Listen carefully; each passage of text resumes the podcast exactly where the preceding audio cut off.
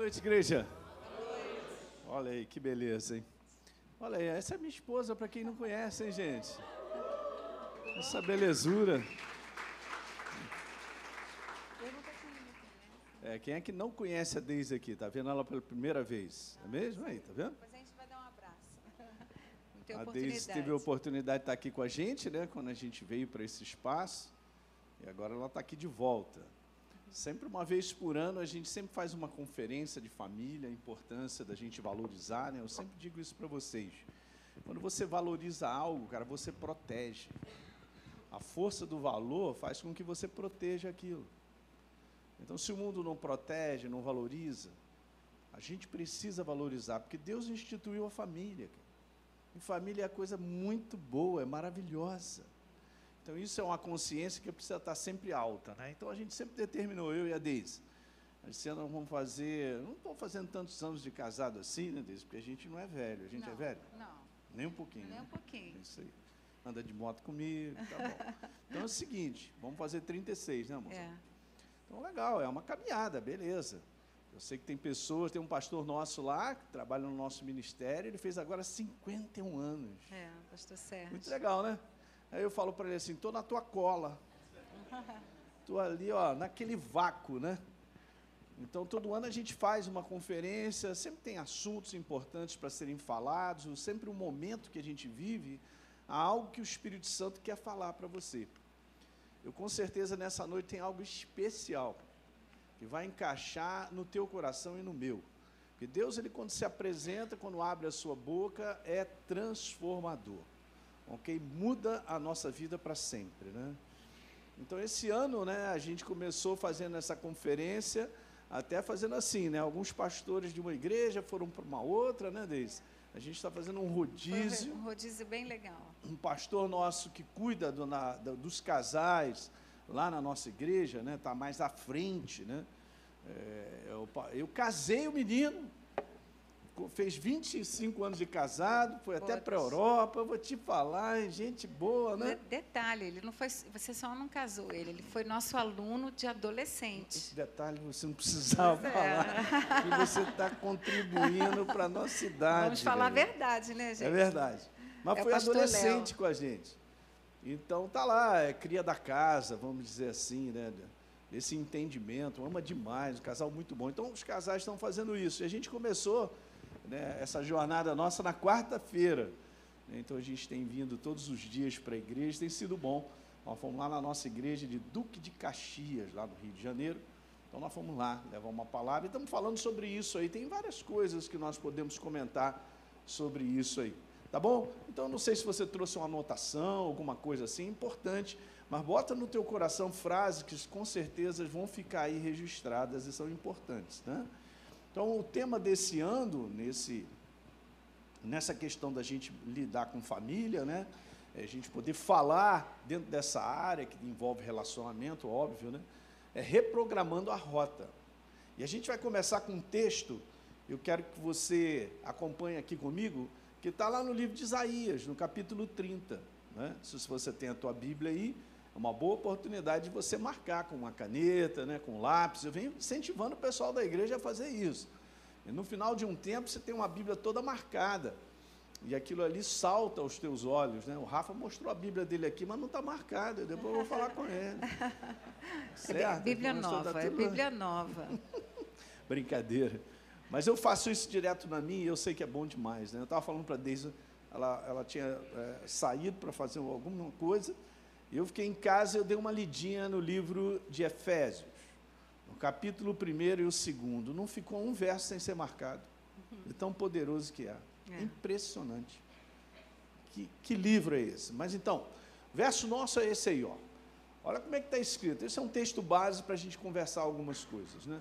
Quando vocês se desviarem para a direita ou para a esquerda, vocês ouvirão atrás de vocês uma palavra dizendo: Esse é o caminho, andem por ele, ou andem nele. Tem pequenas variações de traduções de, de Bíblias, né?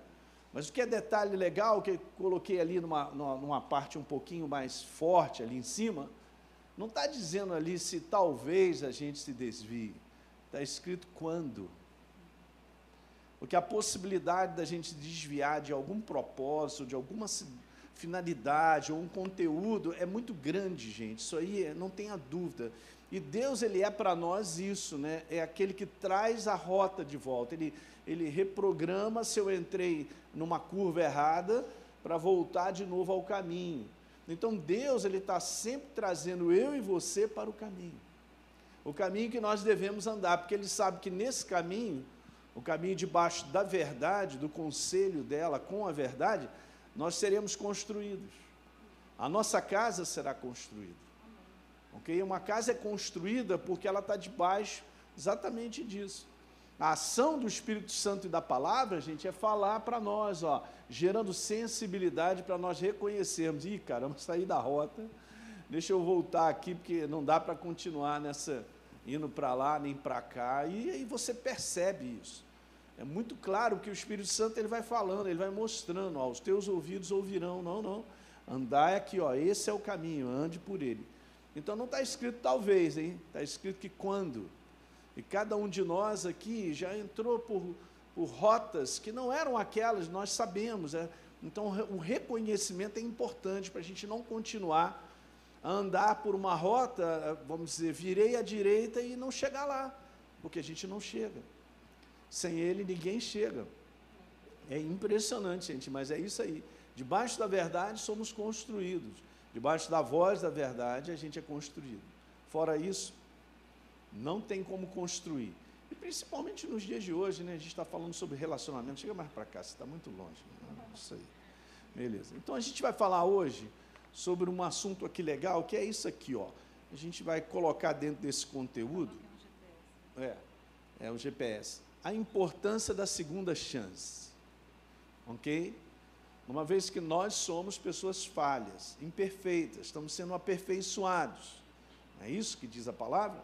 Nós estamos sendo aperfeiçoados, é exatamente isso, estamos crescendo, sendo transformados. Então a possibilidade de errar é muito alta. É, não tem como isso aí não fazer parte de uma jornada. Então, o que a gente vai falar sobre isso é a importância de uma segunda chance dentro de uma área que é importante. A Deise vai começar a ler, porque ela, ah, a gente escreve muita coisa aqui, legal, tem umas frases que são importantes e a gente vai comentando ao longo da jornada, né, amor? Isso aí. Então, na construção de família, precisamos aprender a exercitar algo muito importante, que é dar a segunda chance. E dar a segunda chance passa pelo perdão, um assunto que muitos não gostam de falar. É um assunto que a gente prefere, ah, deixa isso para lá, esse assunto aí é, é, uma coisa que eu já decidi, eu sei o que, que eu vou fazer, né? Uhum. Você não conhece a minha história, né? Então, sem dúvida, é um tema crucial na vida cristã. Quando nós falamos de relacionamentos, esse assunto é muito importante. Uhum. E é o que a gente vai falar, né? Então, a pergunta seria: o quanto você está disposto a obedecer a Deus a perdoar? Quanto você está disposto a abrir mão das suas razões, né? Uhum. Então, tem essa Botei frase aqui. Ó, o perdão. O perdão gera construção e restauração. Ele é fundamenta fundamental numa construção. Ele é como se fosse um cimento. É interessante, né? Porque o cimento é essa liga, né, cara? Vamos dizer dessa maneira, que endurece, né? Eu quero te falar que ele fortalece relacionamento. É.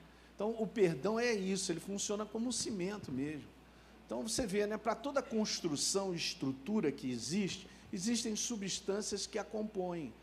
O corpo humano, qualquer coisa, tem substância que compõe aquela estrutura. Então, gente, pensa dessa maneira de bem simples assim. Relacionamento é uma estrutura. É algo importante. E faz parte nessa construção, nessa estrutura, é, você andar em perdão, perdoando as pessoas e nós também é, liberarmos perdão. Então, perdão funciona exatamente isso, como um cimento, tá legal? Para poder fortalecer relacionamento. Eu não conheço, nem eu nem a Deise. Casais que vão completar, sei lá, quantos anos de casado e, e construíram esse relacionamento, se não, exerce, é, que não exerceram o perdão de uma maneira prática. A gente não conhece. Agora mesmo a gente está convivendo lá com casais, porque a gente tem a oportunidade de conversar com outros que são pastores mais novos e tal, de outros lugares, e a gente vê o que está acontecendo, gente. Não adianta. Não vai, não vai dar liga, não vai endurecer, o relacionamento não vai ser formado. ele não vai ser fortalecido. Né? Porque justamente nós somos pessoas falhas. E aí que está um grande segredo. Vamos cair dentro dessa área aí e a gente vai continuar. Essa frase é muito legal, que ele solidifica uma relação, né? Então isso é muito importante. Então, onde nós paramos aqui? Quando Jesus foi para a cruz, ele estava completamente cheio de perdão, nós sabemos disso, né? Não só de perdão, mas de misericórdia, né? de compaixão. E ele se deu em nosso lugar. Então, e nós? Aí a pergunta seria essa: nós somos o reflexo de Deus aqui nessa terra. Então, se há o Espírito de Deus em nós, então nós já temos toda a capacidade para agir em fé e nos posicionar em perdão. Já está em nós. Não tenha dúvida. Quando a gente perdoa, não podemos esquecer foi, ah, meu Deus, é isso mesmo, Gilaine? É, é isso aí. A gente não pode esquecer que foi, foi a base, base no perdão. do perdão que hoje nós estamos na família de Deus e podemos participar como filhos. Meu Deus. É isso aí. Se a ó. gente esquece isso, gente, é, que é um ponto tão importante que sem isso nós não se, onde nós estaríamos? Se você parar um pouquinho para pensar, né? O dia que você conheceu Jesus e teve esse essa revelação da cruz, do trabalho da cruz. Num trabalho completo, porque quando ele diz assim, está consumado, ele ali não só levou né, sobre si nossas, nossas transgressões, nossas iniquidades, pecados, ele levou sobre si nossas dores, enfermidades, ele levou toda a maldição, ele levou toda a vergonha, né? E levou e nos perdoou tudo num pacote. Faz parte dessa composição. Então não tem como nós, um cristão viver separando essa questão. Bom, é bom, para mim está tudo bem, maldição está tudo bem, eu quero a cura, eu quero tudo, né? Eu quero o perdão de Deus, mas eu não estou disposto, não estou disposta ou disposto a dar o perdão ou a receber. Porque às vezes a pessoa até, ela pode até dar, mas ela tem dificuldade de receber o perdão porque ela tem muitas razões. Né? A gente vai falar um pouquinho sobre isso. Ó, olha essa frase aí. Quando perdoamos, nós estamos, veja aí, quando nós perdoamos, estamos doando por alguém, nos doando, gente. É exatamente é. isso. Assim como Jesus fez. E isso gera um poder de Deus muito grande, não só na continuidade de construção, como na restauração. É dessa maneira mesmo. Uhum. Todo o teu, todo teu posicionamento de de perdoar, feito com base em fé, agrada a Deus. Você sabe que a palavra diz que é impossível, né, sem fé, agradar a Deus. E quando você perdoa, você está nesse posicionamento de fé. Né? Você está fazendo por obediência e porque você crê que é um mandamento de Deus. Uhum. Então, o poder, é, porque isso agrada, né? a gente sabe disso. E o poder vem dele para nos ajudar. Nós não somos capazes, né? e de manifestar e a situação muda. É o Espírito Santo em nós que nos capacita. Nós não temos capacidade nenhuma, gente, de esquecer, de perdoar, de passar por cima, de dar uma nova chance. Natural, né? Do ponto de vista natural, nós não temos. Não tem. Mas que bom que você, nós, nós temos essa capacidade que o Espírito Santo nos dá. Ele habita em nós quando diz que ele vem nos guiar a toda a verdade não é a nossa verdade, é a toda a verdade da palavra. Ele vem nos, é, ele vem nos é, convencer. Né? Quando o Espírito Santo vier, ele convencerá a nós do pecado, da justiça e do juízo. Então, é uma obra de convencimento, é algo tão maravilhoso, que só mesmo você dando liberdade ao Espírito Santo, que uhum. ele vai poder fazer isso na sua vida. Uhum. Se você fecha essa área e diz aqui, aqui não, essa área não, uhum. né? como muitas pessoas fazem, estão vivendo, aliás, não estão nem vivendo. Eu estava conversando com uma pessoa que ela não consegue perdoar, e ela tem mil razões e mil razões, e ela bota, e ela enumera as razões. E ela tem até razão. Entendeu? Ela tem até razão. Quando você vê, assim, é, ela está coberta de razão. E eu falei para ela assim: só que você, o que está acontecendo? A pessoa que você não quer perdoar está vivendo e você está morrendo. Olha para a pessoa, ela nem sabe que você está passando suas noites em claro, ela nem sabe que você está com uma estomatite, uma gastrite, cheia de afta, não dorme bem, ela está dormindo, ela está vivendo e você se matando a cada dia, a cada minuto. Aí ela olhou assim para mim e disse, ela falou, mas isso é injusto. Eu falei, exatamente. Não foi injusto Jesus ir para a cruz e pagar todo o seu pecado de toda a humanidade? Não foi injusto, mas ele pagou. Exatamente. E lá naquele pagamento, naquela dívida paga, inclui o perdão. Uhum. Se você exclui o perdão dessa pessoa que você enumera 15 motivos pelas quais você não a perdoa, quantos motivos Deus teria para enumerar para ele não uhum. te perdoar? A minha é você. A minha é você. Não tenha dúvida. Aí ela falou, pastora, vamos mudar de assunto. Então tá difícil ainda, tá assim um processo. mudar de assunto, olha Vamos só. mudar de assunto, porque funciona, ela não gente. consegue entender. Lembra que a gente falou que é o cimento, é construção. Olha essa frase que eu quero que você entenda aí, ó. Entenda. O perdão não é um sentimento, é uma decisão de fé. Nós perdoamos porque assim está escrito. Porque esse é o desejo de Deus, é a vontade dele. Eu não posso depender de um sentimento para perdoar. Porque se eu for vasculhar o sentimento, como a Deise falou, a gente levanta os motivos e as razões para não perdoar.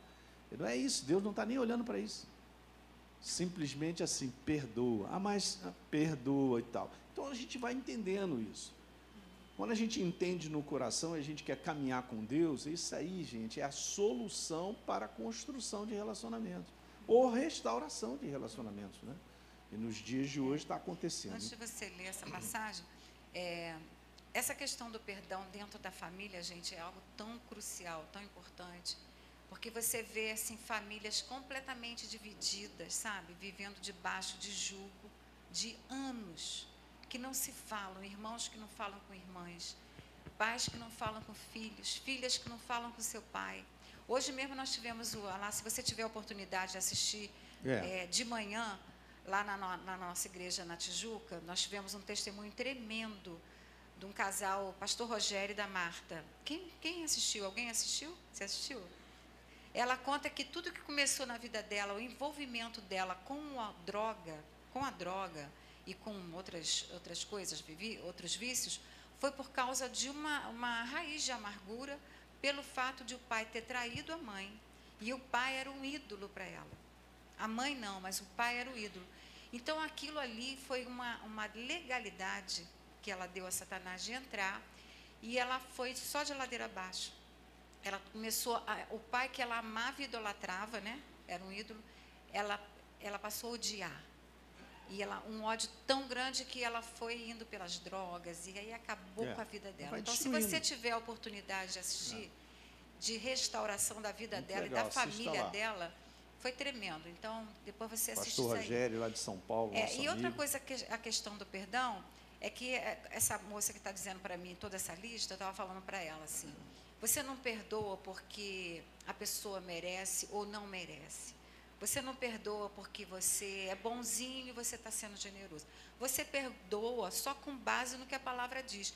Jesus, na oração, diz: perdoai aos, né, aos vossos inimigos, eu vou perdoar assim como Deus me perdoa. Então, a base do perdão é assim como Ele me perdoou. Não tem outra base, é base, porque humanamente nós não conseguimos. Aí você vai dizer assim, ah, mas isso foi a oração de Jesus, foi lá na, ainda era a antiga aliança, porque Jesus ainda nem tinha ressuscitado. Sim, mas depois Paulo fala lá nas cartas dele que nós perdoamos como Jesus nos perdoou. Então, é como que eu perdoo? Como ele me perdoou. E como ele me perdoou? Integralmente, uhum. totalmente, sem condições e sem merecimento nenhum. Como é que nós recebemos perdão? Decisão sem merecimento nenhum. Então ela falou para mim: isso é injusto e a pessoa não merece. Sim, ele não merece e é injusto. Nós também recebemos o perdão sem merecimento e debaixo de uma tremenda injustiça. O justo morreu pelo injusto. Né? O, peca, o que não tinha pecado, aquele que não conheceu o pecado, Deus fez tornar-se pecado por nós, para que através dele nós fôssemos considerados a justiça de Deus. Então eu falei para ela: esquece motivos e razões, só crê no que a palavra diz, é como ele nos perdoou. É dessa forma, né? Daí, então, Sim. a gente falando sobre essa oportunidade né, de segunda chance, a gente tem esse texto muito rico para falar muitas coisas. Vou passar esse texto, a Deise vai continuar lendo e a gente vai comentar algumas coisas que são fundamentos aí. João 8,3, então os escribas e fariseus trouxeram à presença dele, de Jesus, uma mulher surpreendida em adultério e a fazendo ficar em pé no meio de todos. Ok. Disseram a Jesus, mestre, essa mulher ela foi surpreendida em flagrante adultério. Né? Pegaram ela no erro. Ok. Olha só. Então, na lei, já começaram dizendo assim para Jesus: Moisés nos ordena que tais mulheres sejam apedrejadas. E o Senhor, o que, que você tem a dizer? Beleza. Então, eles diziam isso tentando para ter de, a, motivo para acusar Jesus, né? Mas Jesus se inclinava e escrevia no, no, solo, no ter, na terra e ficou ali, esperando aquilo que viria do alto. Como ele estava insistindo na pergunta, Jesus se levantou e disse: Quem de vocês estiver sem erro, uau, seja o primeiro a tirar a pedra. Hum. Toim. Toim. Aí legal, veja, eles acusados pela própria consciência, foram saindo um por um, a começar pelos mais velhos até os últimos, ficando só Jesus e a mulher em pé diante dele. Né? Verso número 10. Levantando-se Jesus perguntou: Vem cá, mulher, onde é que estão os teus acusadores? Aí, ninguém te condenou? Ele perguntou. Aí ela respondeu: Ninguém, Senhor. Aí Jesus diz algo muito legal: Também eu não te condeno. Vá e não peque mais. Jesus é libertador, ele é firme. Okay? Para lidar com esse assunto. Né? A Deise vai ler umas coisas aqui e a gente vai continuar, porque tem algumas coisas legais. É, eles, eles, então, queriam, história... eles colocaram Jesus numa situação, a palavra diz, né, que estavam tentando para ver o que, que ele ia falar. Né? Porque a lei dizia, gente, o que, que tinha que fazer. Não, a, a, questão não era só apedrejar a mulher, os dois, né? Cadê o homem? É. Só tinha a mulher ali, né? O homem desapareceu, devia estar ali no meio deles, se, com hipocrisia, fazendo aquela colocação. Pode pegar aqui, ó. É. Então, História. Jesus pergunta, né, onde estão seus acusa acusadores? E, e também ele falou, eu não te condeno. Então, essa é uma história maravilhosa, que Jesus deixou registrada para mim e para você, que tem um ensinamento tremendo, né? Aí, ó, ele, mostra nessa ele história, mostra nessa história que, que sempre, sempre, existirá a possibilidade de restauração para o homem. O detalhe é esse, quando Jesus está presente. É. Isso é super importante a gente entender, gente. Quando Jesus está presente e nós damos a porta, a oportunidade para ele, sempre haverá oportunidade de restauração. É, deixa eu falar aqui uma coisa. Imagina chegar para mim e falar, Jesus, e aí? Tem, é não, não tem jeito. Desculpe, desculpe. Pode ir. É que se eu não pegar, ele vai embora e eu fico aqui, né? Mas é que eu lembrei. Pastor é terrível, né? É. Qualquer coisa, Rafa, eu peço para você tirar o microfone dele rapidinho. Brincadeira. Não, porque enquanto ele estava falando, a gente vai lembrando, né? Eu estava pensando assim, imagina essa cena acontecendo. É, como é o nome dessa rua principal que tem aqui? Você, Fiuza? É, imagina você estar tá aqui na, na, Que rua é essa?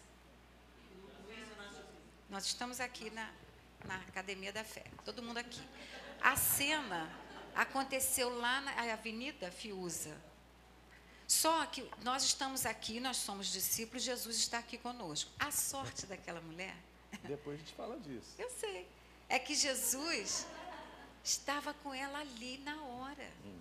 Eles trouxeram aquela mulher, não trouxeram para uma outra situação. Eles foram para a pessoa certa. Eles poderiam Entre ter aspas, ido. levaram para a pessoa errada. É. No momento, eles achavam assim: bom, vou levar porque ele não vai ter saída e essa mulher vai ser morta aqui na frente de todo mundo, uhum. totalmente apedrejada.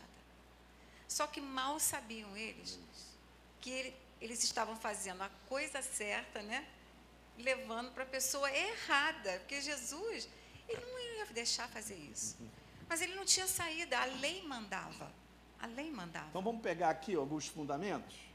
Olha os fundamentos legais nessa construção aí que a gente pode tirar desse texto. Tem muitas coisas lindas, gente, nesse texto. Né? Meu Deus, a Deise está comentando algo aqui. Vamos pegar um primeiro fundamento aí, ó. Três fundamentos no contexto da construção familiar. Primeira coisa, não é uma questão opcional.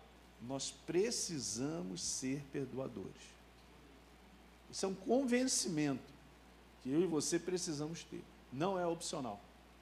Ah, vou pensar a respeito. Não é? Vou pensar a respeito. Tem que fazer parte da nossa atitude de maneira diária e contínua, se é que eu quero construir relacionamentos duradouros. Saudáveis, né? Saudáveis.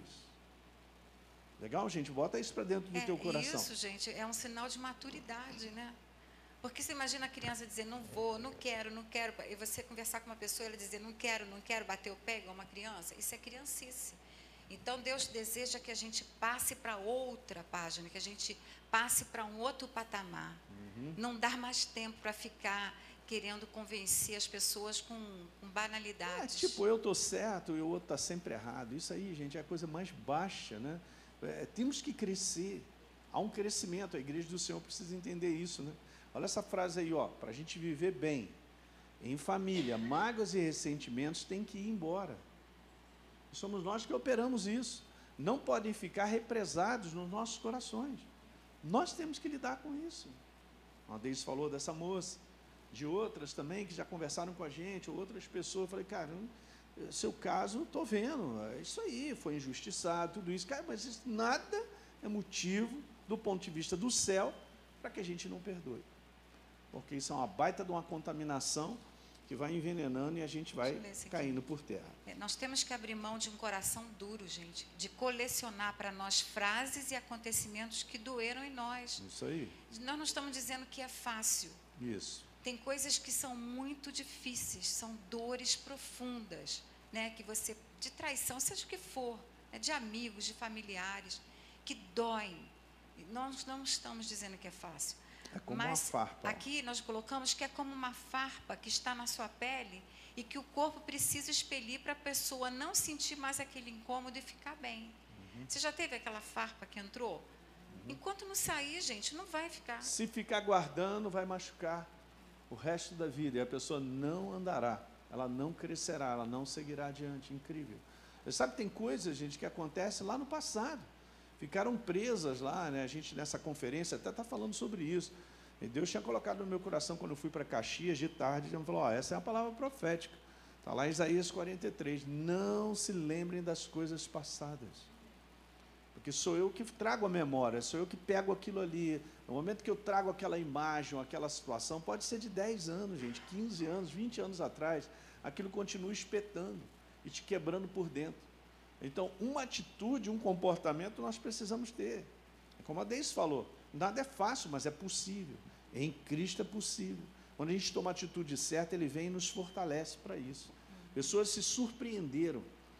Falando, pastor, eu entendi tudo isso, então eu vou pela fé mesmo, vou pedir o Espírito Santo, que eu vou lá conversar com aquela pessoa para trazer de volta esse relacionamento, mas vontade de sentimento eu não tenho nenhum. nenhum Falei, cara, vai na obediência. Quando vai chega lá, sentir o Espírito Santo cai sobre aquela situação.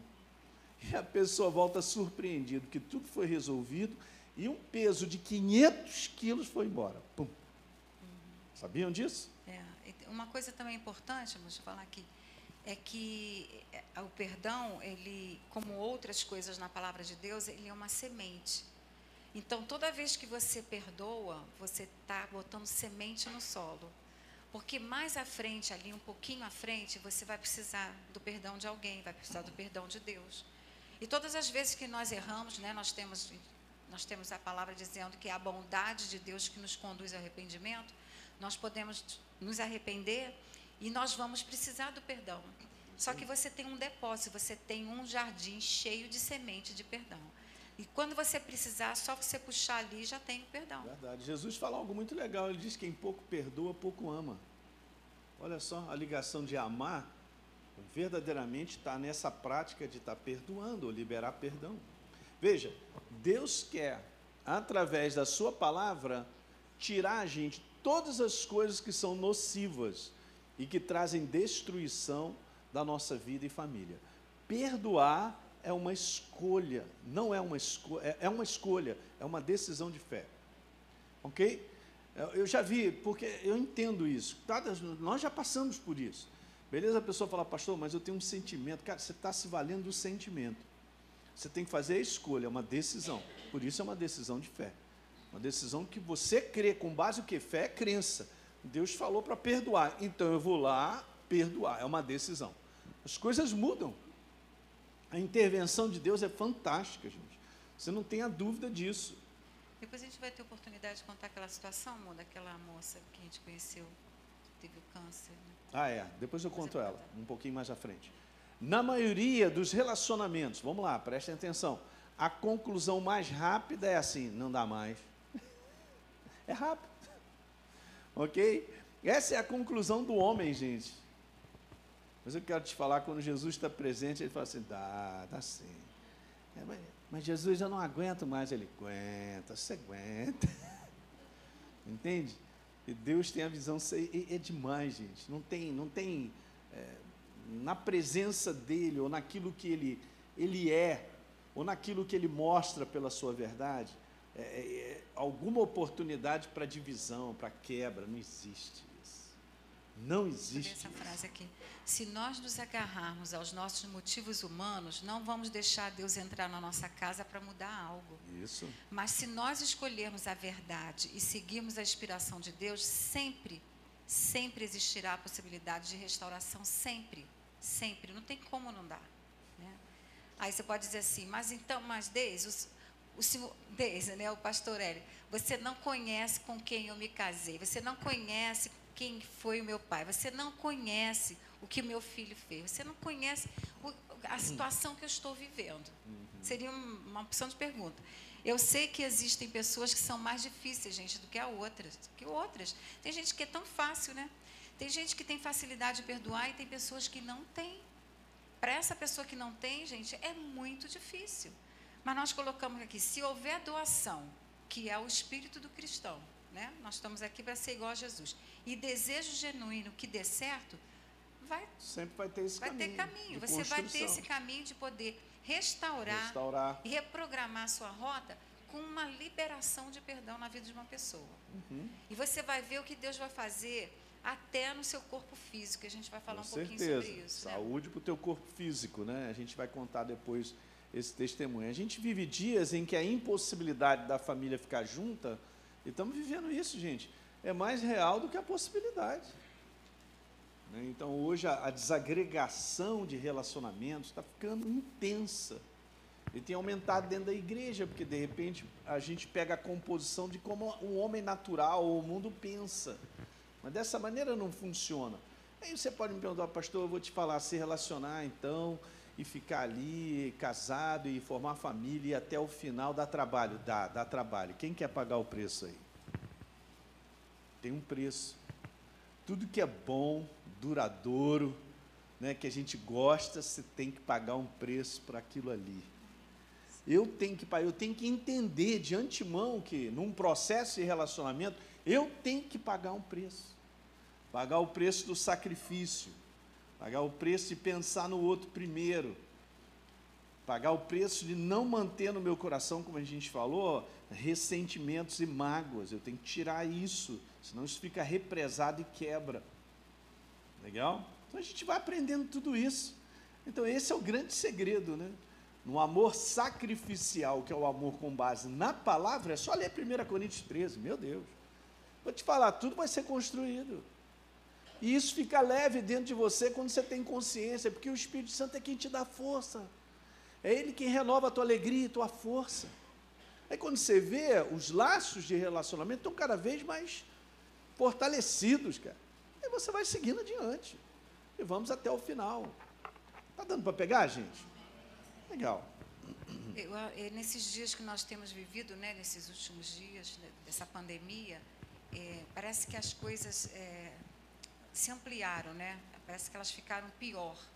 Pessoa, nós conhecemos um, um, pastor nosso que é advogado, ele estava contando que no meio da, no início da pandemia, né, 2020, ele conheceu um casal que estavam casados há 20 anos. E aí foram para dentro de casa ficar os dois juntos. E ele procuraram ele para ele fazer o divórcio. E ele falou: Mas o que, que houve? Vocês, vocês viviam tão bem há 20 anos. Aí ela virou para ele e disse: Não, eu não conheço essa pessoa. Eu não conheço esse homem, ele não me conhece. Nós somos dois estranhos dentro de casa. E aí ele tentou de todos os jeitos, mas é, não houve, não, não tinha como se relacionar ali. E eu, hoje, ouvindo esse testemunho da, da Marta de manhã, eu assisti no aeroporto, a gente estava vindo para cá, eu assisti no celular. E ela citou uma passagem muito interessante que está lá em 1 Timóteo, que todo mundo conhece, né? que diz que nos últimos dias os homens seriam né? É, jactanciosos, arrogantes. É, ali você Grato, vê é, ingratos, irreverentes, desobedientes aos pais. Você vê assim um, um quadro tão tenebroso. Divisão de divisão, É, é, o Elin, sempre que prega essa passagem, eu gosto quando ele diz assim: nos últimos dias não é assim, ó, vai faltar comida, vai faltar a casa. Não, não é nada disso. Os homens serão. É. Então, essa Comportamento, questão. Né? É, são comportamentos que estão, gente, cada vez piorando mais. É. Você vê histórias assim incríveis de família, de, de adolescentes, de crianças que já estão tão traumatizadas, vivendo num alto grau de depressão por causa de um, um convívio familiar tão nocivo dentro de casa. É, nós tivemos a oportunidade. Gente, de... olha só, o que a Deise está falando, a gente não está contando história. Eu quero dizer para vocês, vocês sabem disso. Sexta-feira eu recebi um telefone de uma pessoa que eu falei, caramba, não fala um tempão. A pessoa tem 21 anos de idade, não estava aguentando mais. Ah, preciso conversar contigo, tomar um café, porque aqui em casa o negócio está feio. Meu pai está assim, minha mãe está dessa maneira, e agora está me prejudicando, aquilo outro, 21 anos de idade. Falei, cara, vamos tomar um café, vamos embora, vamos conversar. Era um não é fácil. Com... Aí você pensa que é um pessoal, é um pessoal, gente, que está dentro da igreja. Mas será que realmente essa verdade está entrando no coração na forma de procedimento, cara? De entender que eu não posso proceder de outra forma, e de que a verdade está correta, o que eu posso estar pensando, e é isso que eu quero colocar aqui, que isso é um perigo grande, ó. Lembre-se, cuidado com o que você quer. E muitas vezes o que eu quero não alinha com o que é preciso. Eu vou repetir essa frase. Muitas vezes aquilo que eu quero não alinha com aquilo que é preciso, ou preciso ser feito. E nós vivemos mais do que aquilo que é preciso ser feito do que aquilo que eu quero. Então, se eu souber lidar com isso no meu coração, eu e você, de repente, você como pai, você como maridão, a Deise como esposa, a gente entender que é assim. Essa é a vida normal que é construída em relacionamento. Essa é a vida normal que vai crescer e vai ser duradoura e vai ser bom até o final. Mas hoje, qualquer coisa que o cara quer, fora da. Não, eu, não, eu tenho que ser como eu quero, como eu acho, como eu penso e tal. Não, eu estou com vontade. Cuidado com a vontade porque ela pode desalinhar daquilo que é preciso, daquilo que é necessário. Eu estava falando lá no encontro de Caxias, estava falando, gente, a nossa jornada é tão sacrificial que os pais devem pensar sempre nos filhos primeiro. Num posicionamento de cuidar deles e fazer com que eles cresçam até o final. Hoje a gente está vivendo, e eu tenho aqui uma mensagem para compartilhar com vocês. Eu vou deixar passar aí alguns domingos, mas eu vou trazer aqui que eu compartilhei numa cidade lá no Rio de Janeiro, falando sobre pais, pais posicionados, filhos estabilizados. Eu tenho algo muito legal para a gente falar, porque esse, esse assunto é grave, é sério.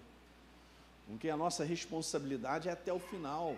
Então, nessa responsabilidade de se relacionar, o sacrifício é grande, porque não está na base do que eu quero. Cuidado com o que eu quero mas tenha toda atenção ao que é preciso. A nossa carne não quer nem gosta de perdoar, mas perdoar é preciso, acabou. O senhor não está entendendo, pastor Hélio? Não está entendendo isso aqui? Cara, eu não quero entender. Eu converso com pessoas. Às vezes o pessoal não gosta de conversar comigo, não. Porque não vai encontrar um ombro que vai dizer assim, não, você tem razão. Rapaz, essa tua mulher é uma jararaca, hein? Realmente, leva, ela te morde todo veneno, dia. Leva esse venenozinho, é, bota na comida falar, dela. É uma jararaca mesmo e tal. Não vem com esse papo para mim. E geralmente casal é assim, né, gente? Às vezes a gente já sabe, a mulher vem fala uma opção de coisa, aí a Deise fala para mim, eu também falo para tem o outro lado da moeda. Sempre é assim, tem o outro lado da moeda. Então, é, de, deixa eu terminar aqui, como você botou, perdoar é preciso. Tem um livro muito antigo de um, de um pastor, um pastor já faleceu, o Atmani, que ele escreveu um livro chamado A Vida Cristã Normal. Gente, se nós entendermos que a vida cristã normal deveria ser essa, né, esse, essa via de mão dupla, perdoar e ser perdoado, amar, porque dentro do pacote do amor, ágape, que foi derramado no nosso coração pelo Espírito Santo, existe total capacidade de amar. Né? Então, quando você diz assim, perdoar é preciso, é como se eu dissesse para você assim: você precisa respirar? Preciso, senão você vai morrer. então eu dizia assim: perdoar é preciso tanto quanto você é respira, senão legal. você vai morrer. É. Você vai passar seus dias vivendo uma vida desgraçada. É. Que nem a gente vê pessoas é muito aí. muito ruim, a qualidade muito ruim, né, amor? É, sem falar, se você der tempo de falar, nas doenças físicas, gente. Eu vou comentar no final no sobre finalzinho isso. a gente fala. Olha, olha essa frase, a bênção, diga a bênção. A bênção. Aleluia. Está em abrirmos mão da nossa razão e termos compaixão. Uhul, pastor, vou pensar a respeito. Pode pensar. Vamos, vamos seguir. Você entende, gente? Essa é a benção. Então veja, o problema dos relacionamentos, vou seguir aqui para a gente adiantar, senão a gente vai perder muito. O problema dos relacionamentos é que ninguém quer abrir mão da sua razão, como a Deise falou, e do seu direito. É só isso. No final da história é isso aí. Isso aqui, ó, quando eu agarro na minha razão ou no meu direito, muitas vezes, cara, sobe uma soberba e um orgulho muito grande, cara. E nesse espírito não tem como ficar junto. Eu não conheço. Se dentro de uma casa, de um relacionamento familiar, o orgulho e a soberba estiverem alta, não tem construção, tem destruição. Né? Divisão, não tenha dúvida disso. A gente não pode deixar que isso aconteça, né? porque a gente é consciente disso. Né? Nós amamos as pessoas não pelo fato de eu ter um sentimento para com elas, né? sentimento é legal. Mas é muito mais do que sentimento. Alguém está entendendo, gente? Para a gente criar filhos é muito mais do que sentimentos. É, né? Para a gente criar um relacionamento é muito mais do que sentimento. Essa lei da qual a galera levantou lá, né? E disse: na lei, olha aí, negócio seguinte, hein, Jesus? Na lei manda destruir é isso. E eles estavam achando o máximo, né? A destruição de uma pessoa, veja só. Então, deixa eu te falar sobre a lei. A lei ela precisa, gente, sair da forma razão. Eu tenho razão. Para viver no coração sobre a forma do amor na prática. Aí as coisas mudam. Foi o que Jesus fez. Jesus estava vendo aquela situação, sabia que ela ia ser destruída. Mas ele teve uma inspiração de Deus, né, do Pai, Espírito Santo para construir não só a mulher, mas aquelas pessoas que queriam destruí-la também, né? É demais.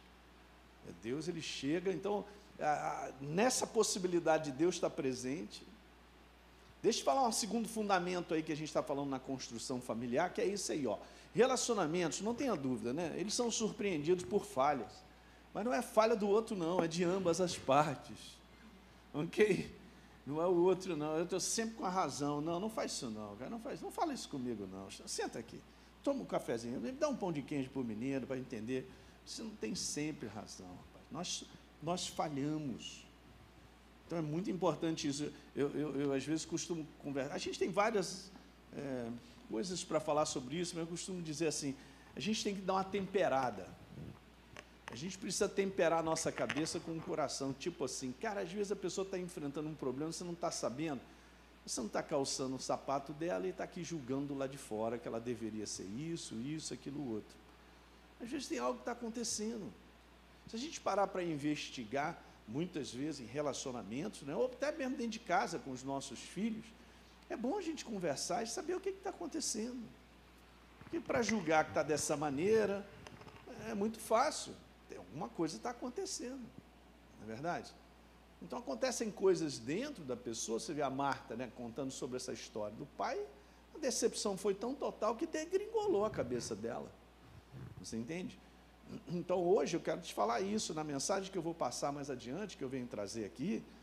Você deve ser um pai e uma mãe que converse muito com os teus filhos. Não é pouco, não, muito. Sai com eles, cara. Conversa sobre coisas. Como é que você está? Como é que está o teu coração? É, se você não conversar com eles e não, não se mostrar essa, essa confiança, ele vai buscar em outro lugar. Uhum. E a primeira coisa que ele vai ouvir dos amigos dele é dizer, oh, seu pai é careta, ah, você, é, você é bobo, isso aí está ultrapassado, ah, vai fundo, faz isso que você está querendo. Os, os, conselhos vão ser mara péssimo, é. né? Vamos dizer outra coisa. Eu quero te falar que falhas são todas aquelas coisas que englobam a dificuldade da gente ser melhor. a gente quer ser melhor. Mas as imperfeições podem ser vencidas se existir uma cooperação unilateral? Não. Esse aqui é um segredo. Ok? uma cooperação de ambas as partes. Porque você pode ser uma parte fundamental para ajudar o outro. Não para botar para baixo, nem condenar, nem quebrar. Não dá, dessa maneira não dá. Você já reparou que ninguém convence o outro que o outro está errado? É difícil esse negócio. Mas lá dentro a pessoa sabe. Então tem essa, essa questão da gente poder ajudar, contribuir. Né? Então eu quero te falar que o erro de muitos é achar que mudar é uma tentativa de ser melhor. Não é tentativa de ser melhor. Pela palavra de Deus é verdadeira transformação. Então não estou tentando ser uma pessoa melhor. Pastor, estou tentando. Não, pode parar. Que ninguém vai, vai, vai melhorar tentando. É a verdade que vai me convencendo. Eu vou dando espaço para ela no meu coração. Ela verdadeiramente me transforma. Então eu passo a ser uma outra pessoa, uma outra maneira de pensar. Se eu sou uma outra pessoa, eu sou uma outra maneira de pensar, porque eu sou um ser pensante. Bom, pastor, mas eu estou sendo transformado para melhor, né, Deise? Beleza? Mas por quê? Porque a minha maneira de pensar está mudando. Uau! Legal! Então a verdade está ganhando espaço. A verdade, em termos daquilo que é relacionamento, está ganhando espaço dentro de você. É muito importante isso, gente. Então não é tentativa. Nós não vamos viver de tentativa, não vai funcionar. Muitos conflitos acontecem, eu vou dar essa lida aqui, ó, porque temos uma maneira de agir e reagir que vai nos levar para esse lugar, lugar de prejuízo.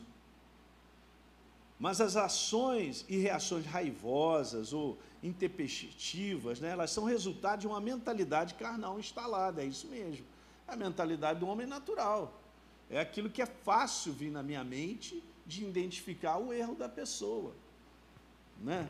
Você entende isso? Que é depois de. Quando a gente caminha muito tempo, é muito fácil você saber. É, a gente tem dificuldade de enxergar os nossos erros, mas você tem uma facilidade grande de enxergar os erros dos outros. Então a gente tem que temperar e entender isso. Que eu não posso olhar para o outro como um grande erro. Não vai dar certo. Quem está dormindo, diga aleluia. Ó, tá vendo? Vocês estão ficando maravilhosos, ninguém está dando amém? Né? Espertos. Ah. ligados. Não, a gente está falando coisa, gente, que isso é a prática, essa é a coisa importante, entende? A gente tem que entender isso. Com base em apontar falhas, ninguém cresce. Ok? Nós temos que ajudar. E aquilo que eu falei para vocês é, um, é uma cooperação de ambas as partes. Então veja, deixa eu te colocar isso aqui, ó. Hábitos, palavras e atitudes podem ser mudados como consequência da verdade, porque está mudando a sua maneira de pensar. Pela verdade. A verdade está fazendo parte daquilo que você pensa. Então você está sendo transformado em hábitos.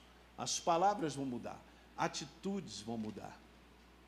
Quando você é convencido que se abrir a boca demais vai quebrar, eu sou convencido por mentalidade. Você segura tudo aquilo que vem na tua cabeça. Não está escrito lá que é fruto do espírito domínio próprio? Ah, mas ela vai ouvir tudo hoje. Ah, quando chegar em casa, já estou aqui indo para o trabalho, para casa, vou dizer para ela isso, vou dizer para ele isso, eu vou dizer, ah, hoje, hoje não passa e tal. Está dominado para estragar. Aí você fala, não, mas eu tenho direito, eu tenho que falar, ela tem que saber que essa parada, aquele negócio todo e tal, está dominado para estragar. Agora, quando você começa a se entregar, assim, não, ok, chacralabalaba, começa a orar, Jesus me ajuda é. e tal, aí pensa em outra coisa e a tal, passa. Diz... Hoje eu falo, não, amanhã eu falo, aí não fala, não fala, foi melhor, é. não estragou. Provérbios diz que até o tolo se torna sábio quando ele se cala, né? Olha só, gente. Provérbios falando para a gente, olha, é melhor ficar fecha a boca, bota um zíper, né? Tem uma oração legal que, que em Salmo diz que é põe guarda minha boca, Senhor. Põe um guarda, assim, que, que fica com um, um, né, um, apito, né? Quando você for falar e aquele guarda faz prrr, aí você para, assim, um susto. Então essa é oração tem que ser uma oração diária, quase que assim, é, o dia todo se pedindo, Senhor, põe guarda minha boca, bota um apito aqui, um guarda do meu lado, Porque, gente, um, um, apito de um guarda não te para de uma situação. Uhum. Você não pode atravessar, ele apita. Você, então, é isso que a gente precisa botar na nossa boca, um freio ou um fechecler, né? Ou então, se você está com vontade, muita vontade de falar, cala, mesmo assim com vontade, uhum, engole, é deixa descer Dá uma corrida quadrado. de 10 quilômetros, né, né Dessa aquilo quadrado, aquele, o Arim diz que aquele sapo de perna Desce, aberta, arranhando engole, a garganta, engole, engole, dá uma corrida de quantos quilômetros? 10. 10 quilômetros, toma um banho gelado Isso. e pronto, você se tornou uma pessoa sábia. Aí, você lembra daquele negócio? Tá calminha agora? Agora eu tô. Uhum. Mas isso que a gente está falando, você sabe, eu também, mas isso acaba com relações. Isso quebra um casamento, quebra a família, cara. Você entende? E a Bíblia diz assim: é, é para falar? É, não sei e tal, mas eu estou com vontade. Esse é o problema, eu estou com vontade e eu quero. Ai, Jesus, vamos embora temperar tudo isso. Tem um livro de provérbios, gente, tem um verso. A Deise está falando sobre isso, mas o livro de provérbios, uma vez estudando sobre ele, 9,2% do livro de Provérbios tem a ver com boca, palavra, lábios. Abra para mim aí em Provérbios 13. Deixa eu ler esse verso. Aleluia. Você está vivo nessa noite? Beleza. Porque Deus está nos ajudando, gente. Ó, veja só. Eu vou pedir a Deise para ler aqui, ó.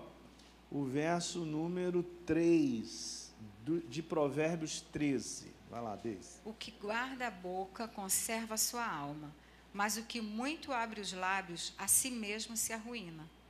Uhum. Tem muita aí. coisa, tem muita passagem aqui que poderia tem falar. Muita, muita coisa para ser para a gente comentar sobre isso. Olha então... só, 12, 14. Cada um se farta de bem pelo fruto da sua boca. Então, o que, que a gente está é, a gente come tá também, né? comendo. né? Vamos que que um pouco tá mais à frente, Provérbios. Agora você me lembrou desse. Olha aí, Provérbios 18, vai lá. Ó, do fruto da boca o coração se farta, do que produzem os lábios se satisfaz. 18, 20. Olha o 21, vamos lá? 21. A morte e a vida estão no poder da língua. E o que bem a utiliza come do seu fruto. Então, língua são armas destruidoras ou construtoras. Legal? Então, a nossa língua, ela precisa, é só isso, gente, eu estou te falando, todos nós estamos aprendendo a ser pessoas melhores, ok? Deixa eu te falar, a nossa língua, ela precisa estar debaixo da mentalidade do reino. Porque Jesus falou assim: a boca fala do que está cheio. Uhum, você, o seu ser espiritual pensante. Então, se você é completamente renovado numa maneira de pensar, com a verdade, a tua língua vai mudar. Eu sei, experiência minha, de todos nós, é. vai caminhando. E por último, para a gente não alongar só, muito. Só um pouquinho, é, também quando você puder, lê o livro de Tiago, né? Tiago é, dá capítulo um caramba, 3. Tiago fala umas coisas que a, que a, língua, a língua, É, é fogo, né? Cara, é um mal. Então, o terceiro e último fundamento nessa história que a gente leu lá, né?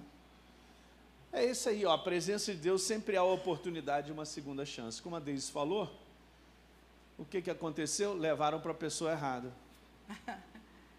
Porque, como a Deise também falou, ela poderia ser apedrejada na outra rua se não levassem para Jesus. Que tragédia. Uma pessoa morta, não foi construída, não teve uma oportunidade de uma segunda chance e não pense que Deus também não deu uma segunda chance para aqueles que queriam apedrejar. É. Porque foi dado. A chance de repensar. Repensar. Né? É demais. repensar no que, pastor? Eu estou certo. É dessa maneira. De Tem que ser assim. De condenar. De quebrar, né? É, exatamente. Tal. Aí Jesus Aí, vou te dar uma chance de repensar. Tá legal. Se você tiver sem erro, então mete essa pedra para dentro. Sabe o que diz a Bíblia? Que foi saindo dos mais velhos, cara. Os mais velhos até os mais moços. A galera. Vou tomar um café. É linda essa cena naquele, nesse filme da Paixão de Cristo, né? É linda essa cena porque eles vão largando as pedras assim, né? E aquela mulher se levanta e olha para Jesus. Né? Jesus, gente, não é uma. Ele é uma pessoa, mas ele é a palavra viva. Você tem que entender, a palavra viva está aqui na nossa frente, está dentro do nosso coração, como disse o apóstolo Paulo.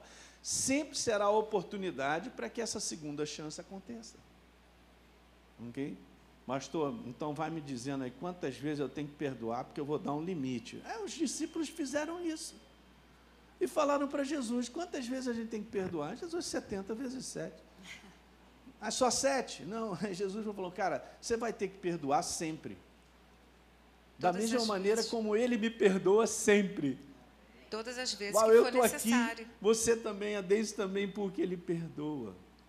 E quantas vezes eu e você falei, Jesus, mais um, estende a mão para mim, me dá essa chance. Ele está pronto a estender a mão. Aleluia. Obrigada, Senhor Jesus. Né? A oportunidade de mudança. Entende, gente? Então, se Jesus, vou terminar com essa frase, se Jesus, a palavra viva, estiver presente na nossa vida, tudo pode mudar. Eu vou ler mais passagens aqui. Tá. Só, só não muda se nós não cooperarmos com a sua própria verdade. Se cooperarmos, vai mudar. Então ainda tem isso, né? Porque no final dessa história eu tenho que tomar uma decisão. As, hoje a gente vive esse ambiente muito intransigente, cara. As pessoas são muito duras, cara. O que está acontecendo? Ninguém se relaxa por dentro em entender que nós estamos aqui plantados para ajudar outros a se levantarem. Se cada um tiver essa visão para com o semelhante, principalmente dentro da casa, né, casamento, eh, envolve família, nós vamos seguir adiante, gente. Nós vamos criar pessoas que vão falar: não, eu vim de um lar onde realmente lá se estende a mão e a gente é ajudado. Legal, hein? Onde uh. o pai pede, pede perdão então, ao filho, né? Exatamente. O filho pede perdão ao pai.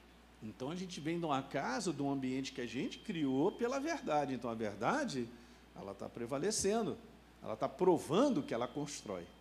Porque a nossa atitude é a atitude daquilo que Jesus pediu. Mas esse, aí é algo simples que a gente trouxe nessa noite. Só para deixar no teu coração, a Deise vai ler umas aqui. passagens aqui com vocês. É, a gente está falando dessa questão de primordial do perdão, mas se você vê né, o contexto todo, a gente poderia ficar aqui falando semanas é, muito sobre condenação e julgamento né, que houve ali. Né? Então, houve uma condenação mesmo, aqueles homens queriam julgar. Você não precisa abrir, não, eu vou ler para você aqui, né? A palavra de Jesus em Mateus 7, ele diz assim: Não julgueis, para que não sejais julgados. Pois com o critério com que julgardes, sereis julgados, e com a medida com que tiverdes medido, vos medirão também. Por que, que você vê o argueiro no olho do teu irmão, porém não reparas na trave que está no teu próprio? Toim. Né? A gente fica aqui querendo tirar o cisco do outro, a gente está com uma trave, gente. Imagina uma trave, o que, que seria aqui? É, pegar esse. Dá licença, tá, Stanley? Pegar isso aqui, Jesus está comparando um cisco no olho do outro com esse, esse, essa, esse pedestal aqui no meu olho. Então, assim, a proporção é gigante, né? Então, ele diz assim: por que você não repara, porém, na, na trave que está no seu próprio? Ou como dirás a teu irmão: deixa-me tirar o argueiro do teu olho quando tu tens a trave no teu? Hipócrita.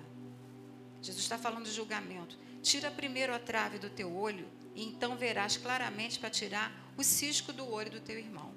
Isso Jesus falando.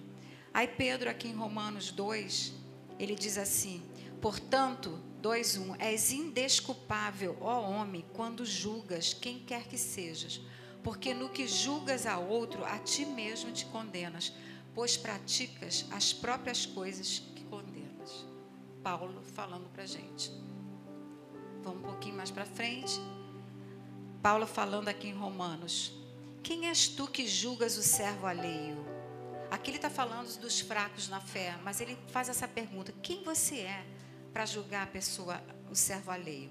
Paulo falando, né? E aí, Tiago fala a mesma coisa. Ele diz assim: Irmãos, isso está lá em 4,11. Não faleis mal uns dos outros. Aquele que fala mal do irmão ou julga seu irmão, fala mal da lei e julga a lei. Ora, se julgas a lei, não és observador da lei, mas você é juiz. Nós não somos juízes, só tem um juiz. Só tem alguém que pode, ele diz, um só é legislador e juiz, aquele que pode salvar e fazer perecer.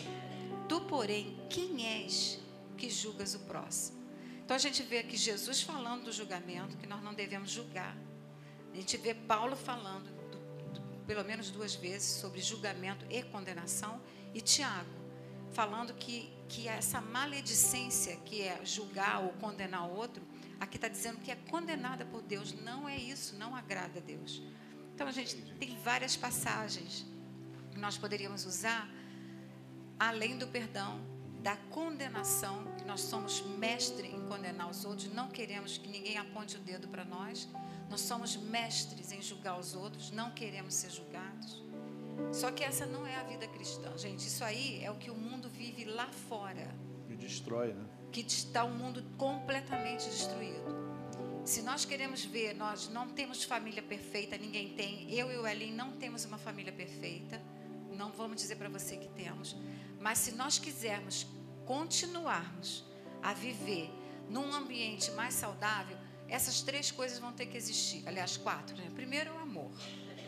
Segundo, o perdão faz parte desse pacote. Terceiro, é não julgar, porque eu não quero ser julgada. Eu tenho um juiz que é Deus, é Ele que me julga, não sou eu que vou julgar o meu marido. E nem vou condenar ele. Porque o, o ministério da condenação é de um que nós conhecemos, é o inimigo das nossas almas. Ele é o condenador. Ele tem um ministério que ele, ele faz perfeitamente. Ele, ele, ele trabalha incansavelmente no ministério da condenação. Você vai ver em Apocalipse, diz que foi julgado aquele acusador dos nossos irmãos. Está lá no fim da Bíblia.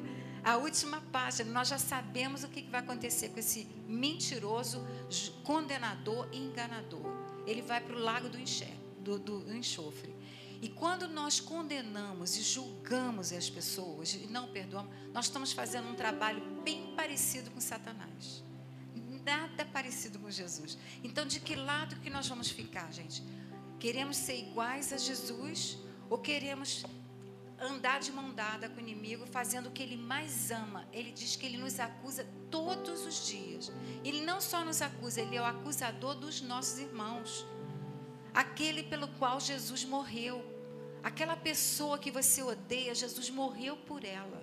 Aquela pessoa que te marcou, que te, que te, que te abusou, que te traiu, Jesus morreu por ela. E tem alguém que se levanta diante de Deus para acusar essa pessoa pela qual Jesus pagou um preço na cruz. É o diabo. Nós não vamos andar de mãos dadas com eles. Então nós precisamos da ação do Espírito Santo para nos lembrar quem nós somos em Cristo Jesus, para nos lembrar o trabalho feito na cruz, completo, que inclui esse pacote. E para que a gente possa cada dia mais parecermos um pouquinho mais com Jesus. Quando você se cala, você se parece com Jesus. Quando você perdoa, você se parece com Jesus. Quando você não condena, você se parece com Jesus. Quando você esquece e joga que nem, que nem Deus falou, joga no mar do esquecimento e põe uma plaquinha lá, proibido pescar, você não traz mais isso à tona. Né? Aquela cicatriz já, já curou. Você só olha ali, aquilo não dói mais. Isso é viver a vida cristã normal. Isso aí. E o mundo está aí, gente, se degra, degra, é, degradando, né? Cada dia mais, se degladiando. E os cristãos dentro da igreja, vivendo essa vida que não precisa viver. Deus quer que você viva com saúde, não né? É Nós não tivemos qualidade. tempo, né, amor? É, de não, falar. Vou falar rapidinho. Dessa não, moça. Não, não é essa qualidade de vida que Deus nos chamou para viver. É outra. Entende? Legal. Isso aí é para nós, todos nós estamos nessa caminhada de crescimento, para nós aperfeiçoados por Ele, com certeza relacionamentos serão fortalecidos. Quantos creem nisso aí? Amém. Legal? Então, nessa reprogramação de rota, é porque o Espírito Santo sempre reprogramou, sair. Entrei nesses desvios de ressentimento, de mágoa, que a gente usou mais essa área de coisas que a gente retém contra os outros, né? É uma área super perigosa, ele já programou para voltar direto tudo na sua palavra para isso. Legal? Você pode Quero voltar, só terminar. voltar aquela primeira passagem do, do, da nossa passagem. Bota para mim, Léo, a primeira A passagem primeira de Isaías, por favor. Porque ele vai, ele, ele comenta, ele sabe aonde trazer de volta, né? Isaías 30, 21. Quando vocês se desviarem para a direita ou para a esquerda, ouvirão atrás de vocês uma palavra dizendo: Esse é o caminho, andem por ele. Legal? Vou terminar com isso rapidinho. Uma, uma, uma amiga nossa, a gente era uh, novo ainda na fé também, né? A gente estava já casado? Já? Acho que de início, né? De casado. É, alguma coisa ali, bem no início. A gente conheceu uma jornalista e, e depois de um tempo ela se tornou amiga nossa, né? Tal, na igreja, estávamos sempre saindo junto, ela estava sempre junto. E um dia foi diagnosticada com câncer, né? E câncer nos ossos. Ela é relativamente nova, não devia ter 40 anos, mais velha que a gente naquela época. Ela foi internada, ela estava em situação assim bem crítica, né? Vamos dizer, em estado terminal, tal. E o pessoal ia lá, orava e tal, falava muita coisa. Só que um dia entrou uma pessoa lá, que estava debaixo de uma direção de Deus tremenda, né? Pelo menos na visão que Deus tinha colocado no coração dessa pessoa, disse para ela: Olha, eu quero te falar uma coisa. Deus te. a pessoa não ia orar, Deus está lembrando aqui. Eu não vou orar por você, não. O que Deus me pediu para falar é o seguinte: você tem que perdoar a tua família. É, especificamente o marido, mas tinha várias coisas que, meu Deus. Gente, ela, ela começou a botar aquilo para dentro, a pessoa foi embora, abençoou ela e falou: você tem que perdoar a família. Aí ela passou uma madrugada de contrição, né, naquele reconhecimento que realmente meu Deus, aconteceu tudo isso, ela foi sendo lavada, porque ela mesma foi se entregando a esse arrependimento, né? De perdoar toda a sua família. Vou dizer para vocês o final dessa história para encurtar.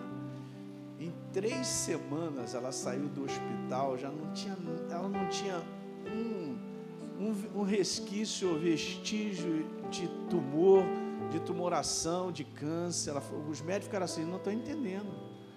Foi embora para casa livre e para você ver que essas coisas no coração adoecem o nosso corpo, gente, é verdade. Hoje tem muitas pessoas com problemas aí mais variados dentro dos órgãos do seu próprio corpo por causa dessa, desse entulho. É. São as doenças psicossomáticas, né? E muitas, isso é provado cientificamente. Então eu quero te falar, não deixe esse entulho ficar dentro de você. Vamos embora limpar isso aí. Não pode ficar represado não faz parte, é lixo das trevas. E esse é outro segredo grande. Você quer andar com saúde? Então ande livre com as pessoas, de coração. Ande em amor, livre, não retendo nada, não colocando nada no coração contra e tal. Você vai andar com saúde e você verá. Amém? Vamos embora ficar de pé? Vou pedir a Deus para orar por vocês nessa noite. E por aqueles que nos assistem também, né? estão conosco. Mais uma oração, paixão. Isso aí, você pode botar a mão no seu coração, né? Porque todos nós, essa palavra é para todos nós, né?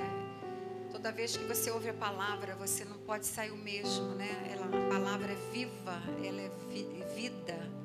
Então tome, tome isso não como nenhuma repreensão nossa, isso, é, isso é, é o cuidado do nosso Deus. Ele quer que você seja livre. Então, Pai, nós te adoramos nessa noite, nós te louvamos, porque temos um Pai de amor. Um pai, Senhor, que foi tão doador, que mandou o seu melhor, o seu único filho para morrer no nosso lugar, naquela cruz. Ele pagou um preço nos substituindo. Então, que amor é esse, Pai? E esse amor, Pai, a palavra diz que o Espírito Santo derramou esse amor chamado ágape nos nossos corações. Que esse amor, Pai, possa transbordar através da nossa vida na nossa família, nos nossos amigos, nossos parentes, possa transbordar na vida daqueles que nos feriram, nos traíram, seja o que for, Pai. Nós não queremos carregar esse lixo dentro de nós. Nós queremos andar em liberdade, porque foi para a liberdade que Jesus Cristo nos libertou. Então nós queremos andar, Pai, em paz uns com os outros. Andar em paz, Pai, é andar segundo a tua palavra porque Jesus é o Rei da paz. Onde nós estivermos, nós estamos levando o Rei da paz. Então, que nós possamos criar no nosso lar uma atmosfera gostosa, saudável, perdoadora, doadora, de segundas chances, de novas chances, porque esse é o Espírito do nosso Deus. Nós te agradecemos, Pai. Eu quero abençoar nessa noite cada família, cada pessoa aqui representada, que ela possa experimentar, Senhor o dom da salvação, o dom do perdão, que ela possa experimentar, Pai, dias melhores, dias de, de brilhantes para frente, onde possa ver a tua mão agindo, abrindo portas, e que ela possa, Senhor, fechar portas de legalidade na vida dela para doenças, para depressões, para síndrome de pânicos, para qualquer doença do inferno, que ela deu, ela fecha a porta no diabo, que ela na cara do diabo, aqui na minha vida você não vai entrar ressentimento, espírito de contenda, de condenação. Nós repreendemos nessa noite no poder do nome de Jesus. Nós queremos, Senhor, um espírito de harmonia. Nós queremos a paz no nosso lar. Então, Pai, muito obrigada. Que tu possas fazer por essas pessoas que estão nos assistindo muito mais do que nossas palavras falaram essa noite. Que o teu Espírito Santo venha trazer o convencimento de andar em perdão e amor porque assim nós estamos parecidos contigo, Pai. Capacita-nos, Pai. Nós sozinhos não podemos, Pai, nós não podemos. Porque, como Moisés falou, se tu não fores conosco, então nós não iremos, mas tu estás conosco. A tua palavra diz que tu nunca nos deixará, nunca nos abandonará. Então, nós temos, Senhor, a tua palavra, nós temos o Espírito Santo e nós temos dentro de nós um espírito recriado que trabalha, Pai, com essa consciência, Pai, de ser um, um cristão, um discípulo de Jesus que anda igual a Ele. Então, ensina-nos, ó oh Pai, a cada dia mais ouvir a tua palavra e ter sensibilidade para podermos, Senhor, reprogramar nossa rota com a tua ajuda, para podermos sair desses desvios que estão só atrapalhando e, e impedindo o nosso progresso. Nós não queremos ser paralisados, nós não queremos ser impedidos de prosseguir. E eu termino essa oração lembrando, Pai, da palavra de Paulo que diz que uma coisa eu faço esquecendo-me das coisas que para trás ficam e avançando para as que diante de mim estão, eu prossigo para o alvo. Essa igreja do fim dos tempos, ela tem que prosseguir para o alvo, olhando para Jesus, o autor e consumador. Essa igreja não pode ficar mais parada. Essa igreja não pode ser mais criança. Essa igreja tem que olhar para frente, porque ela tem não só caminho para prosseguir, mas vidas para serem alcançadas. Nós só iremos alcançar outras vidas, Pai, impactar essa geração, se nós andarmos, Senhor, debaixo da tua verdade. Que a tua verdade seja a nossa verdade. Que a sua vontade seja estabelecida na nossa vida como ela é feita no céu. Que essa seja a nossa oração. Senhor, vamos fazer essa oração de Davi. Sonda-me, ó Deus sonda o meu coração, vê se há algum caminho mau e guia-me pelo caminho eterno. Que seja uma oração diária, Pai, para que a gente possa estar sempre fazendo esse inventário da nossa vida, para que a gente possa ser esperto, para que a gente possa ser maduro e que possamos caminhar todos os dias, Pai, com a tua tua capacidade, com a tua presença, Pai, nos dando todo, todo, toda capacidade para sermos mais que vencedores, para sermos aqueles que trazem luz para esse mundo de trevas, Pai. Então eu te louvo, te agradeço e abençoamos nessa noite cada família, que haja paz, que haja restauração, que haja reprogramação de rota, que haja restituição, que haja alegria, que haja, Senhor, amor nos lares e que possamos cada dia mais impactar, as pessoas que estão morrendo, sendo destruídas, lares sendo destruídos. Muito obrigada por podermos ser veículos do seu amor. Nós somos veículos do teu amor. Muito obrigada, Pai, em o nome de Jesus.